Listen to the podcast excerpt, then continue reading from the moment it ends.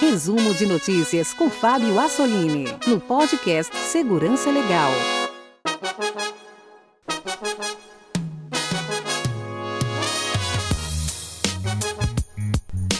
Bem-vindos a mais um resumo de notícias no podcast Segurança Legal. Aqui você fica bem informado sobre o que ocorre no mundo da segurança da informação. Essa é a nossa curadoria de notícias. Para você que não teve tempo de ler o noticiário, aqui nós selecionamos e comentamos as notícias mais importantes e mais impactantes da nossa área. Sempre lembrando aos nossos ouvintes que estamos abertos a receber suas sugestões ou as suas críticas. Para entrar em contato conosco é muito fácil nossos perfis nas redes sociais, sempre com o nome Segurança Legal, ou através do e-mail podcast@segurançalegal.com.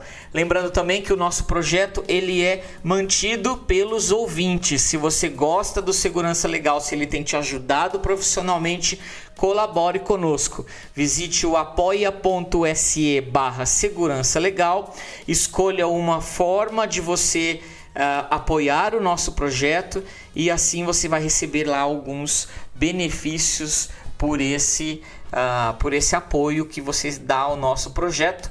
Agora no último mês, o Guilherme e o Vinícius estão enviando as canecas e também adesivos para os nossos apoiadores que também têm acesso ao nosso grupo no Telegram. É, portanto, se você então quiser colaborar com o nosso projeto, é, acesse lá o site e assim você garante uma longa vida ao segurança legal. E nesta edição TSE investiga invasão aos seus sistemas. O embrólio da criação da Autoridade de Proteção de Dados. Mais incidentes de vazamentos de dados. Problema de encriptação em SSDs. Fraudes afetam caixas eletrônicos sem cartões, entre outras notícias, e vamos a elas. TSE investiga se hackers invadiram o sistema da Justiça Eleitoral antes da eleição. Começamos essa edição do resumo de notícias com, olha, vejam vocês, uma notícia aí bombástica. O Tribunal Superior Eleitoral, o TSE, apura se hackers invadiram o sistema interno da Justiça Eleitoral e obtiveram dados sigilosos do TSE no período pré-eleitoral. Os invasores teriam entrado de maneira remota em equipamentos ligados à rede do TSE e tido acesso, entre outras informações, a documentos sigilosos e ao login do ministro substituto Sérgio Banhos e do chefe da tecnologia da informação do TSE, responsável pelas urnas eletrônicas, o Giuseppe Janino. O assunto surgiu no tribunal após o site Tecmundo, especializado em tecnologia, receber códigos sigilosos e perguntar à corte se isso realmente violaria o sistema interno. O questionamento mobilizou a presidência e a área técnica do TSE, que ficaram reunidas até a tarde da noite para tratar do assunto. Os hackers teriam invadido o sistema JEDI EU, que, segundo o site do TSE, é o gerenciador de dados, aplicativos e interface com a urna que fornece às equipes dos cartórios eleitorais e dos tribunais regionais eleitorais. Apesar disso, uh, os técnicos e o ex-ministro da corte garantem que essa invasão não representa nenhum risco à inviolabilidade da urna eletrônica. Conforme relatado é, pelo suposto hacker que fez o ataque ao site Tecmundo, o acesso aconteceu por meio de vulnerabilidades em aplicações desenvolvidas pelo próprio tribunal. Assim, foi possível um acesso remoto a um dos equipamentos ligados à rede. Acompanhe abaixo a conversa. Abre aspas. Tive acesso à rede interna, à intranet, por vários meses. Fiquei explorando a rede, inclusive entrando em diversas máquinas diferentes do TSE em busca de compreender o funcionamento dos sistemas de votação, escreveu o atacante. Com isso, obtive milhares de códigos-fontes, documentos sigilosos e até mesmo credenciais, sendo o login de um ministro substituto do TSE, o senhor Sérgio Banhos, e diversos técnicos uh, alguns sendo ligados à alta cúpula de TI do TSE, ligado ao pai das urnas. Fecha aspas, foi o que relatou o atacante. Por meio de nota, o TSE disse que recebeu um e-mail indagando sobre a ocorrência de um eventual vazamento e que, em decorrência disso, a presidência do TSE está tomando todas as medidas possíveis. Mas olha, questionado sobre qual código foi vazado e em qual data e se isso ocorreu durante as eleições, entre outras perguntas, o TSE não se pronunciou. Nos bastidores, a corte estuda se irá instaurar um processo administrativo disciplinar para apurar se houve vazamento de alguma informação ou se algum profissional da corte falhou no sistema de segurança. Olha, esse assunto ainda vai dar muito pano para manga. Ele foi publicado na imprensa agora uh, um dia, um dia antes, né, de nós gravarmos aqui o programa. E sobre esse assunto, o Vinícius comentou lá no nosso grupo do Telegram eu vou, eu vou postar aqui, eu vou comentar com vocês o que ele comentou, porque lá no nosso grupo do Telegram a gente costuma comentar as notícias, né? É, os novos fatos aí que estão ocorrendo. É comum lá que os membros do nosso grupo comentem. E esse foi o comentário do Vinícius ante essa notícia, né? Abre aspas. Mais uma vez a questão das urnas. Olha, que esse tipo de coisa irá acontecer mais cedo ou mais tarde, isso era previsível. O grande problema é que qualquer tentativa de discussão técnica sobre o assunto acaba sendo contaminada por discussão política. E olha, é isso mesmo que acontece quando a gente fala de ataques. Uh, provavelmente mais detalhes aí devem vir à tona nos próximos dias. E se você ainda não tem acesso ao nosso grupo no Telegram, acesse lá o apoia.se barra segurança legal, escolha uma modalidade de apoio ao nosso programa e entre os benefícios você terá o acesso ao nosso grupo no Telegram. Criação de autoridade de proteção de dados ainda está indefinida. Ao sancionar em agosto passado a Lei Geral de Proteção de Dados, o presidente Michel Temer vetou a criação da Autoridade Nacional de Proteção de Dados por vício de iniciativa. Havia, entretanto, a promessa de promover a criação do órgão por lei ou medida provisória, o que não aconteceu até agora.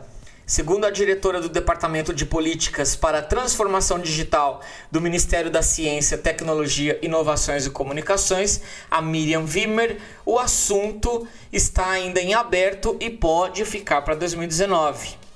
A funcionária pública afirmou, aspas, as decisões que estão para ser tomadas estão sendo discutidas diretamente na Casa Civil e com a equipe de transição do novo governo de Jair Bolsonaro. Declarou ela durante um painel no Fórum da Internet do Brasil que aconteceu nessa semana em Goiânia.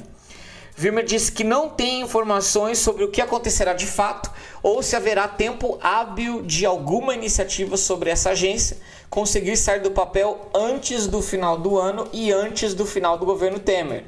A hipótese de o assunto ser resolvido ainda com Temer parece pouco provável é, e ela cita a complexidade da implantação da própria Lei Geral de Proteção de Dados, uma vez que há normas que se cruzam com outras legislações, como o Marco Civil da Internet e o Código de Defesa do Consumidor. A Miriam ainda afirma, aspas, o balé das responsabilidades vai ser um exemplo interessante. A representante do Ministério destaca, contudo, que a criação da autoridade é condição para uma interoperabilidade global e relações de comércio exterior. Para entrar em conformidade com as regulações é, da GDPR na Europa, será necessário ter a autoridade já criada. Um dos aspectos mais críticos é o relacionamento da autoridade com outras instâncias de law enforcement, afirmou a Miriam ainda dizendo que a gente tem o Sistema Nacional de Defesa do Consumidor, centenas de PROCONs e juizados especiais cujas potências, competências não desaparecem, pelo contrário, afirmou a Miriam nesse evento. Já o professor especialista em privacidade da UFRJ, o Danilo Donedá, que já participou aqui no Segurança Legal, ele chama atenção para a necessidade de uma autonomia financeira, até mesmo para atender a uma espécie de padrão não declarado nas relações externas de fluxo de dados. O Danilo afirma, abre aspas, se não houver autonomia, abre-se possibilidade de pressões setoriais. Olha, querido ouvinte, eu acredito que essa agência não deve sair nesse governo. Golpistas faturam 670 mil reais em Bitcoin com contas falsas de Elon Musk. Golpistas criaram contas falsas do bilionário Elon Musk no Twitter para divulgar uma campanha pedindo contribuições através da criptomoeda Bitcoin, que seriam devolvidas na proporção de até 10 para 1 pelo bilionário. Quem enviasse 2 bitcoins, por exemplo, poderia receber até 20 bitcoins, aproximadamente aí 480 mil reais em troca. O endereço de Bitcoin divulgado no golpe recebeu, vejam vocês, 28 Bitcoins, o que dá aí aproximadamente 670 mil reais em 400 transações realizadas em cerca de 24 horas. O prejuízo aos usuários pode ter sido ainda maior, já que transações com bitcoins podem exigir o pagamento de uma tarifa que não tem relação direta com o valor transferido. A mensagem falsa, de acordo com o site Blipping Computer, foi impulsionada com os recursos de post patrocinado do próprio Twitter e com a divulgação do golpe por perfis pertencentes a órgãos do governo da Colômbia e da Índia. Os perfis foram aparentemente invadidos e os hackers utilizaram as páginas para agradecer ao perfil falso de Elon Musk pelo retorno das moedas. Uma das mensagens falsas também teria partido do perfil da editora Pantheon Books, que possui o selo de conta verificada do Twitter, mas que, claro, foi hackeado e foi usado aí no ataque. As mensagens divulgavam sites falsos com endereços sugestivos, como musk.plus. A página já está fora do ar e os perfis foram restaurados. Olha, para justificar a distribuição das criptomoedas, a mensagem falsa dizia que Musk teria abandonado seu cargo na Tesla e a campanha era uma forma de agradecimento. Muita gente caindo nesse conto do vigário. MacBook da Apple vai desligar o microfone quando o usuário fechar a tampa. Os novos MacBooks da Apple, lançados esta semana pela empresa, automaticamente desligarão seus microfones embutidos quando o usuário fechar a tampa do computador. A revelação está em um novo documento descrevendo as funções do T2, que é um chip dedicado à segurança que a fabricante agora vai instalar em seus computadores. O documento observa que o novo chip desconecta o microfone no próprio hardware. Nenhum software no computador, nem mesmo no próprio chip T2, poderia desfazer esse desligamento para que o microfone voltasse a funcionar. A câmera embutida não é desconectada, já que a mesma não é capaz de enxergar nada quando a tampa do notebook está fechada. A segurança das câmeras e microfones embutidos em notebooks é um assunto polêmico, né? Desde que Mark Zuckerberg, fundador do Facebook, apareceu aí uma foto com a câmera e os microfones tampados com fita em 2016, o tema tem sido aí bastante comentado. O temor é que programas espiões instalados nos notebooks possam gravar sons e imagens do ambiente sem alertar o usuário. Pois bem, na foto em que apareceu Mark Zuckerberg, o computador utilizado era justamente o MacBook. No caso das webcams, notebooks adotam LEDs para indicar se a câmera está ligada ou não. A Huawei, por exemplo, apresentou o MateBook X Pro, um modelo que não é comercializado no Brasil, que tem aí uma câmera embutida no teclado que não é capaz de funcionar sem que o usuário acione o mecanismo para ela sair. Para os microfones, porém, há poucas soluções. Enquanto o computador está funcionando, o microfone está sempre ativo, apenas aplicativos recentes de Windows e Mac precisam receber permissões adicionais para acessar a câmera.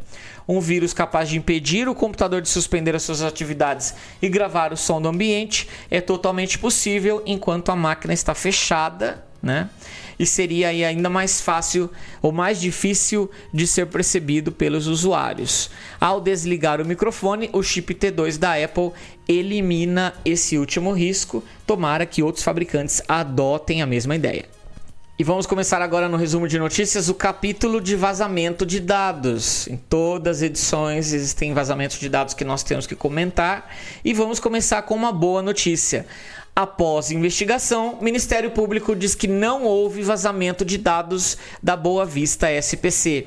O Ministério Público do Distrito Federal anunciou nesta semana que, após cerca de dois meses de investigações, chegou à conclusão de que não houve vazamento de dados da empresa Boa Vista SPC. A investigação realizada pela Unidade Especial de Proteção de Dados e Inteligência Artificial concluiu que aconteceu uma invasão a um servidor de desenvolvimento publicado no ambiente de nuvem para fins de testes, mas que esse servidor não continha dados pessoais armazenados. Com isso, o inquérito civil público do caso foi oficialmente arquivado no último dia 31 de outubro.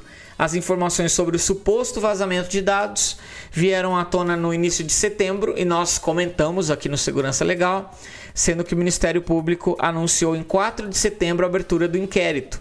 Conforme uma reportagem da Folha, na época, o incidente teria acontecido em 2 de setembro, sendo que o coletivo Fatal Error Crew reivindicou a autoria do suposto ataque, chegando a publicar em um site de compartilhamento de códigos que conseguiu obter acesso à base de dados da empresa de crédito. E ainda sobre vazamento de dados, Ministério Público investiga vazamento de dados da Stone. O mesmo Ministério Público do Distrito Federal, que tem sido aí bastante ativo nessa área, comunicou a abertura de um procedimento administrativo para investigar o suposto vazamento de dados e código-fonte do software da Stone Pagamentos, que é uma fintech que opera máquinas de cartões de crédito. A Stone fez o informe do problema aos órgãos Securities and Exchange Commission dos Estados Unidos, um dia antes de lançar as ações na bolsa de tecnologia Nasdaq. E nós comentamos esse incidente aqui na edição passada. É necessário que empresas afetadas comuniquem aos seus usuários, de acordo com a lei americana, além de divulgarem o fato em meios de comunicação. A Stone, no momento da notificação, comentou que o incidente citado não trouxe risco algum à confidencialidade dos dados dos clientes e de qualquer outro participante do arranjo de pagamento. Mais notícias de vazamento. HSBC dos Estados Unidos divulga incidente de vazamento de dados. A gigante do setor bancário, o HSBC, divulgou um incidente de segurança que impactou um número não revelado de clientes da instituição. É, o HSBC tomou conhecimento de que contas online de seus clientes foram acessadas por usuários não autorizados entre 4 a 14 de outubro desse ano, escreveu o banco em uma carta de notificação de violação de dados enviada às autoridades californianas. O banco disse que suspendeu o acesso a essas contas online de todos os clientes afetados iniciou procedimentos para alterar senhas de contas bancárias online. Ele também disse que acrescentou uma camada extra de segurança, mas não entrou em detalhes. Por sua vez, o banco se ofereceu para pagar pelo monitoramento de crédito gratuito e também contra prote... e também para dar uma proteção contra roubo de identidade para todos os usuários que foram afetados. E ainda nesse tema, vazamento da FIFA e da UEFA tem 70 milhões de documentos cerca de 70 milhões de documentos armazenados na rede da FIFA e de outras instituições do futebol vazaram para a mídia e agora estão sendo revelados. Os principais documentos dão conta de que a Associação Europeia de Futebol, a UEFA, fez acordos secretos com o Manchester City e com o Paris Saint-Germain que permitiriam a esses dois clubes fraudar as regras financeiras dos campeonatos em centenas de milhões de euros. Os documentos foram recebidos inicialmente pela EIC, que é a European Investigative Collaboration, um consórcio aí de 15 empresas de mídia da Europa e que agora fazem parte das revelações do projeto Football Leaks. O projeto foi iniciado em 2016 e é, com outra grande quantidade de documentos vazados. Esse conjunto de dados, formado por mais de 70 milhões de documentos, foram publicados agora e tem um tamanho, vejam vocês, de 3.4 terabytes. É o maior vazamento de dados jornalísticos conhecido até o momento. Nos últimos oito meses, cerca de 80 jornalistas e 15 especialistas em TI, membros do EIC, uniram esforços aí para aplicar ferramentas de extração de dados ao material e assim expor acordos secretos ou ilegais que tem ocorrido em toda a indústria do futebol. Os documentos, vejam vocês, foram fornecidos por um homem que supostamente mora em Portugal, conhecido apenas com o nome John, que desde 2016 está entregando documentos secretos das organizações do futebol à mídia europeia. E o atacante afirmou: tudo isso tem que vir à luz. Uh, ele afirmou isso numa entrevista ao Der Spiegel, que é um jornal alemão. Ele disse ainda que as pessoas que realmente amam futebol e que constantemente pagam por ele têm o direito de saber como ele realmente funciona. O futebol está completamente fora de controle, avisou o responsável pelos leaks, que vejam vocês, incidentes de vazamento de dados é o que nunca falta nos nossos resumos. Ofensas pelo WhatsApp geram dano moral e indenização de 15 mil reais. Pois é, o WhatsApp, olha, dando trabalho para a justiça e gerando indenizações. Ofensas desferidas por meio do aplicativo extrapolaram a liberdade de expressão e causaram dano moral, segundo decisão da oitava Câmara de Direito Privado do Tribunal de Justiça de São Paulo, que manteve sentença de primeira instância. Os acusados terão que arcar com uma indenização de 15 mil reais. Segundo o processo, os três réus acusaram os integrantes da diretoria de uma associação que administra um loteamento de cometer superfaturamento, nas obras. O grupo em que foram proferidas as ofensas era formado por aproximadamente 100 vizinhos, colegas e amigos dos apelados, e houve ampla repercussão das acusações, alcançando inclusive as famílias, causando constrangimento e desavença dentro do condomínio. Olha, esse é o WhatsApp dando muito trabalho para os advogados e esse com certeza não será o último caso. Perfis do Facebook são hackeados e têm mensagens privadas colocadas à venda. Um grupo de hackers teria publicado em um site mensagens privadas de pelo menos 81 mil contas de usuários do Facebook. E claro, quando essa notícia veio à tona, a primeira coisa que veio à mente, que as pessoas lembraram, foi do ataque ocorrido é, no Facebook que nós comentamos na edição passada. Mas olha, parece que esses incidentes não estão relacionados. A BBC Rússia, é, os invasores que publicaram essas, essa base de dados à venda aí, eles falaram que tinham dados de 120 milhões de contas que estavam tentando vender, embora, claro, aí haja razões para se ver esse número com bastante ceticismo, né? Os dados foram obtidos provavelmente por meio de extensões maliciosas de navegadores. As, essas extensões geralmente ampliam as funcionalidades dos navegadores modernos, aí o Chrome, o Firefox. E esses aplicativos podem, por exemplo, servir para baixar vídeos, bloquear cookies bloquear anúncios e também espionar os seus usuários. Nós já comentamos aqui diversos incidentes de extensões maliciosas para navegadores e olha, isso continua afetando muita gente. O Facebook afirmou que a segurança da rede social não foi comprometida nesse caso e que tomou as medidas para impedir que outras contas sejam afetadas. Portanto, você que tem extensões instaladas aí no seu Google Chrome, olha, verifique calmamente e desinstale aquelas que você desconhece. Problemas de encriptação em SSDs expõem dados de usuários.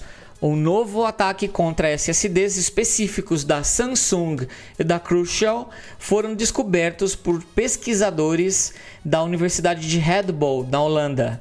A falha consiste no mecanismo de encriptação e acontece tanto em dispositivos de armazenamento interno, como notebooks e tablets, até mesmo dispositivos externos, como aqueles com conexão via USB. Por meio de um acesso físico, um atacante poderia quebrar a criptografia e roubar dados sensíveis do usuário sem que ele tenha a senha, afirmaram os pesquisadores num paper uh, dessa pesquisa. Os fabricantes afetados foram informados há seis meses em consonância com as práticas profissionais comuns. Os resultados estão sendo divulgados hoje para que os usuários é, tomem aí conhecimento e possam proteger os seus dados adequadamente. Uh, um dos pesquisadores envolvidos aí no caso, o Carlo Meyer, afirmou: esse problema requer uma ação rápida, especialmente por organizações que armazenam dados confidenciais nesses dispositivos e também por alguns consumidores que ativaram esses mecanismos de proteção de dados, mas a maioria ainda não fez isso, fecha aspas, comunicou ou comentou um dos pesquisadores. Para se proteger, é aconselhável que você uh, utilize criptografia de software e não dependa aí apenas da criptografia baseada em hardware, como é o caso, por exemplo, do, do BitLocker da Microsoft. Uma opção seria aí você usar um pacote de software como VeraCrypt, que é gratuito, de código aberto, mas claro, existem outras soluções aí no mercado. Os modelos de SSD afetados são da Crucial, o MX100, MX200 e MX300 o Samsung T3 e o T5 e ainda o Samsung 840 Evo e o 850 Evo. Se você quiser conferir o link completo ou, ou, ou a pesquisa completa com todos os detalhes técnicos, você já sabe. O link está lá no nosso site. Polícia quebra sigilo do Iron Chat e realiza prisões. A polícia e o Ministério Público da Holanda conseguiram acesso a 258 mil mensagens trocadas entre criminosos dentro da plataforma Iron Chat, que é um serviço de comunicação criptografado que custa a bagatela de 250 dólares por mês, sendo que as assinaturas são semestrais e vendidas aí a 1.500 dólares por semestre. O serviço é acessado em geral por meio de um celular chamado Black Box Iron Phone, que se diz aí seguro. Graças a este acesso, foram feitas aí prisões de criminosos e apreensão de mercadorias. Art Garsen, que é o chefe da unidade regional de investigação da polícia holandesa, contou que graças à leitura das conversas que foram localizados aí pela polícia no laboratório de drogas, 90 mil euros em dinheiro, armas automáticas e grande quantidade de drogas pesadas, é, principalmente aí MDMA e cocaína. Eles afirmaram ainda que tomaram conhecimento uh, de uma ação retaliatória entre os criminosos e tudo isso estavam lá nos servidores desse serviço. Esse servidor no qual a comunicação criptografada ocorria foi descoberto depois que a polícia localizou no leste da Holanda um fornecedor de telefones criptográficos durante uma investigação de lavagem de dinheiro. Os telefones custam milhares de euros e não servem para falar podem apenas enviar mensagens de texto que, segundo os vendedores, aí são cifrados. Segundo a polícia, como o servidor uh, criptografa a comunicação, todo o tráfego de dados era invisível para as autoridades. Foram presos um homem de 46 anos, que é o dono do Iron Chat, e também o dono do servidor e um parceiro dele. No processo aberto pela justiça holandesa, os dois são suspeitos de lavagem de dinheiro e participação em, em organização criminosa. Suas casas e as instalações da empresa, claro, foram revistadas, os servidores foram tomados pela polícia e lá, vejam vocês, eles encontraram essas. É, essas mensagens trocadas pela bandidagem. É interessante ver é, duas coisas. Primeiro, que a bandidagem prefere meios seguros de comunicação, mas que esses meios não são tão seguros assim quando a polícia acessa e prende o servidor usado para essa comunicação. Busca no Google revelou rede secreta da CIA. Olha, uma simples busca no Google usando operadores de busca avançada, o que a gente chama de Google Docs ou Google Hack, foi o suficiente para que serviços de inteligência do Irã descobrissem os endereços web utilizados pela CIA e por seus agentes para se comunicar aí é, com seus agentes espiões no mundo inteiro e também é, a infraestrutura usada para recrutar novos espiões. Isso aconteceu em 2009, mas só agora essa história apareceu. As informações fazem parte de uma ampla reportagem publicada pelo Yahoo News. Exatamente na mesma época, por volta de 2009, a inteligência de um outro país, da China, também descobriu essa mesma rede da CIA e por causa dessa descoberta aí, quase 30 pessoas que faziam espionagem na China para o governo dos Estados Unidos foram assassinadas entre 2011 e 2012. No Irã, a quantidade de espiões descobertos e presos foi outro número aí também grande. A reportagem não conseguiu esclarecer se a China e o Irã cooperaram para a descoberta dessa rede, mas os ex-funcionários da inteligência americana disseram que o sistema de comunicação usado pela CIA nos dois países eram semelhantes. Diz a reportagem que os dois governos podem ter quebrado o sistema de forma independente, mas autoridades iranianas, chinesas e russas de alto escalão estavam engajadas em questões cibernéticas sobre comunicações nessa época. A rede era formada por um conjunto de sites de internet disfarçados de simples sites comerciais. É, uma transmissão da TV iraniana em 2011 divulgou uma destruição da rede da CIA que disse que os agentes de inteligência dos Estados Unidos criaram sites para recrutar agentes no Irã e quando isso saiu à tona na época ninguém fazia uh, ideia do que era, mas agora já se sabe, esses sites comerciais prometiam empregos, visto e educação no exterior. E os iranianos que inicialmente pensaram que estavam respondendo a oportunidades legítimas de emprego, acabariam se reunindo com funcionários da CIA em lugares como Dubai ou Istambul para recrutamento de novos espiões. Segundo a reportagem do Yahoo News, o esquema havia sido montado para uso durante a guerra contra o Iraque. É, e não havia planos de ser usado globalmente, mas com o tempo o sistema foi ficando e Tal falha custou muito caro, custou muitas vidas. Fraude já atinge caixas eletrônicos cardless. Um total de 106 mil dólares, algo perto de 400 mil reais, foram furtados das contas de 125 clientes do 5030, que é um banco na cidade de Cincinnati, em Ohio, uh, nos Estados Unidos, de maio deste ano para cá. Todo esse dinheiro foi sacado em caixas eletrônicos que, vejam vocês, permitem o acesso sem cartão, mas com o uso aí de smartphones. E esses incidentes ocorreram em três diferentes estados americanos, não só no Ohio, mas também em Michigan e Illinois. Os responsáveis pelos furtos foram presos pela polícia nessa semana e agora estão sendo processados pela Justiça Federal dos Estados Unidos. O início do golpe, olha, era muito simples. Eles enviavam aos clientes uma mensagem de texto contendo um aviso de que a conta bancária deles estava bloqueada, o famoso smishing, que é o phishing por SMS. E claro, junto à mensagem havia um link para que a pessoa clicasse para efetuar o suposto desbloqueio. Quem clicava era levado para um site falso, onde havia uma página imitando a página verdadeira do banco e, claro, os clientes aí inseriam as suas informações tra pensando tratar-se do site verdadeiro, né?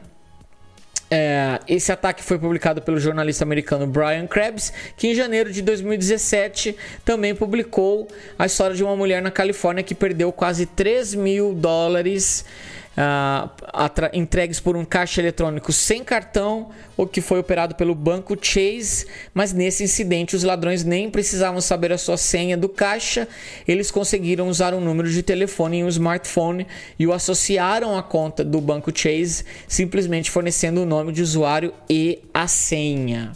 Então vejam vocês, no primeiro incidente foi um ataque de smishing, e no segundo incidente foi provavelmente um SIM swap daí do número da usuária uh, que teve 3 mil dólares roubados. Sabemos que já existem uh, caixas eletrônicos no Brasil com essa função de saque sem cartão. Portanto, os nossos ouvintes que têm essa função, olha, fique ligado porque é bem provável que golpes assim apareçam por aqui.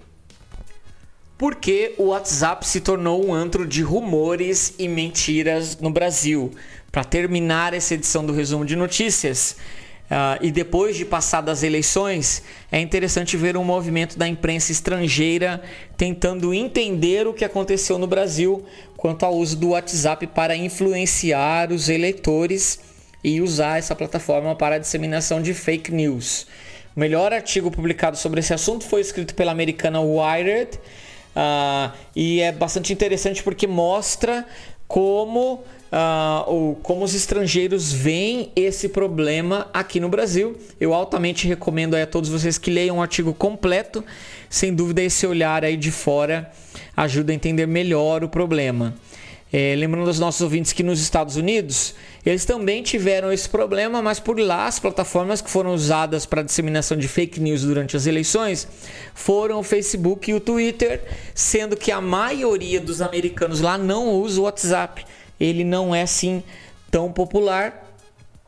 Mas o WhatsApp é que tem aparecido nas notícias recentemente, tanto quanto o seu pai e o Facebook durante a última campanha uh, um grupo de militantes ricos do eventual vencedor Jair Bolsonaro supostamente pagou por um exército de robôs no WhatsApp para disseminar aí uh, essas informações uh, na plataforma.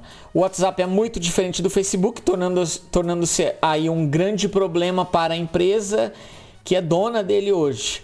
Primeiro, né, uma explicação rápida do Facebook, perdão, do WhatsApp, em grande parte para que os americanos entendessem, né, que não usam o serviço. Ele é um aplicativo de troca de mensagens móveis, bastante parecido com o iMessage ou com o Hangouts do Google, e muito mais simples do que o Messenger do Facebook.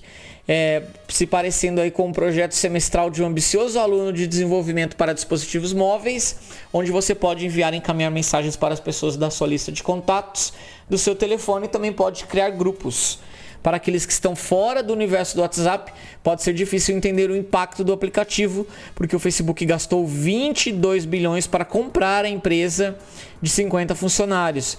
Olha, nem mesmo o jornalista que escreveu o artigo ele entendeu a importância do WhatsApp até que ele se mudou para a Espanha em 2015. E ele percebeu que se ele quisesse ter uma vida social de verdade, ele teria que se cadastrar no WhatsApp para interagir com as pessoas, né? Na Espanha também o WhatsApp é muito popular. Nos países onde ele reina, o aplicativo é sinônimo de mensagens telefônicas, chamadas, videochamadas e a forma como as pessoas comunicam-se, né? Em contraste com o Facebook, no entanto, o WhatsApp é mais importante para os recursos que não possui. Não tem feed de notícias, não tem algoritmo misterioso, não tem aí a tal da bolha que o Facebook cria, né? O WhatsApp e o Mark Zuckerberg não têm influência sobre o conteúdo que você vê ou lê, por enquanto, né? Isso é puramente decidido pelas pessoas com quem você se envolve. Então o WhatsApp não tem nenhum desses recursos maléficos existentes no Facebook. No entanto, ele, no entanto, ele tem sido implicado em muitos dramas recentes. Uh, isso levanta uma questão importante: quais são os ingredientes de uma plataforma de mídia social que podem ser usadas como arma de fogo uh, e que podem influenciar as pessoas, né? Assim mesmo, o WhatsApp, mesmo que ele seja livre do feed de notícias e de anúncios, ele contém uma funcionalidade principal e que reverte os nossos cérebros para um meio altamente social e fragmentado, o que antecede a idade das enciclopédias, né? Como diz uma antiga, um antigo dito de marketing, né? É o boca a boca, porém em escala. E essa ligação da natureza humana com as outras pessoas é o que faz com que o WhatsApp seja tão popular e tão eficiente na disseminação de fake news. É, mesmo que o Facebook tenha dado um passo é, importante aí no Brasil para conter o efeito e a disseminação dessas notícias, limitando o encaminhamento de mensagens para no máximo 20 pessoas, ah, depois que as eleições passaram, o Facebook não abaixou esse limite. Né? Isso traz é, o limite abaixo do que é conhecido como número de Dunbar, que é o número de fortes relações sociais que uma pessoa pode manter, que é algo aí em torno de 150. Com essa mudança, os usuários não podem transmitir fofocas picantes, notícias falsas ou vídeos enganosos para toda a família, mas eles podem fazê-lo quando estão em grupos onde cabem até aí 256 pessoas. Facebook aparentemente não tem planos de mudar a plataforma, mas pelo contrário, no momento eles têm planos de monetizar a plataforma, deixando aí com que a possibilidade do, de que o Facebook seja usado como plataforma de fake news nas próximas eleições. Eu realmente recomendo aos nossos ouvintes que leiam o artigo, é um olhar bastante diferente uh, dos estrangeiros sobre o uso do WhatsApp aqui no Brasil. Eu agradeço imensamente a sua uh, atenção, que você que veio até o final do programa. Voltamos a nos falar na próxima edição.